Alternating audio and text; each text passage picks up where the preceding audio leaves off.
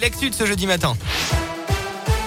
Et à la une de l'actualité, l'enquête se poursuit après l'arrestation de deux jeunes de 17 et 19 ans à Oyonnax en début de semaine. Ils venaient de découper un poteau de vidéosurveillance à la disqueuse.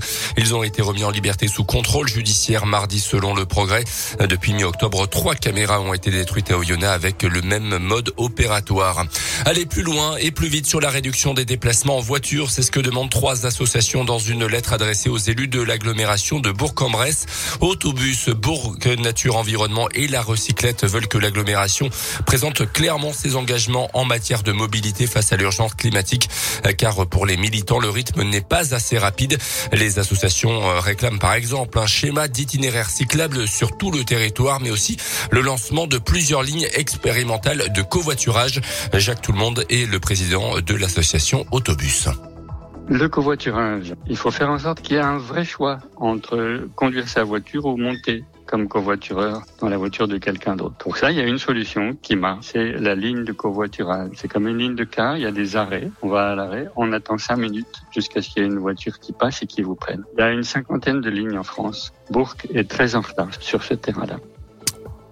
Justement, ces lignes de covoiturage expérimentales, c'est pour euh, bientôt Isabelle Mestre est la vice-présidente en charge des mobilités et des transports à l'agglomération de Bourg-en-Bresse. Nous lancerons euh, sur le premier semestre 2022 une ou deux lignes euh, expérimentales de covoiturage. Nous travaillons avec Keolis depuis maintenant plusieurs mois pour arriver à développer en expérimentation des lignes de covoiturage qui vont nous servir à avoir des mesures assez fines hein, pour que dans le renouvellement de la délégation de services publics, dans deux ans, eh bien, on puisse développer un véritable service de covoiturage sur l'ensemble des 74 communes. C'est des choses qui sont également au travail.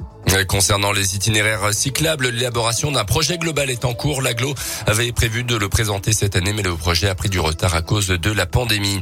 Non, l'actu, justement, la situation sanitaire qui est toujours aussi inquiétante en France. 49 000 nouveaux cas sur les dernières 24 heures. Au moins 13 cas du variant Omicron auraient été détectés pour l'instant dans le pays. Le gouvernement demande désormais aux voyageurs vaccinés ou non en provenance d'un pays en dehors de l'Union européenne de fournir un test négatif de moins de 48 heures à leur arrivée.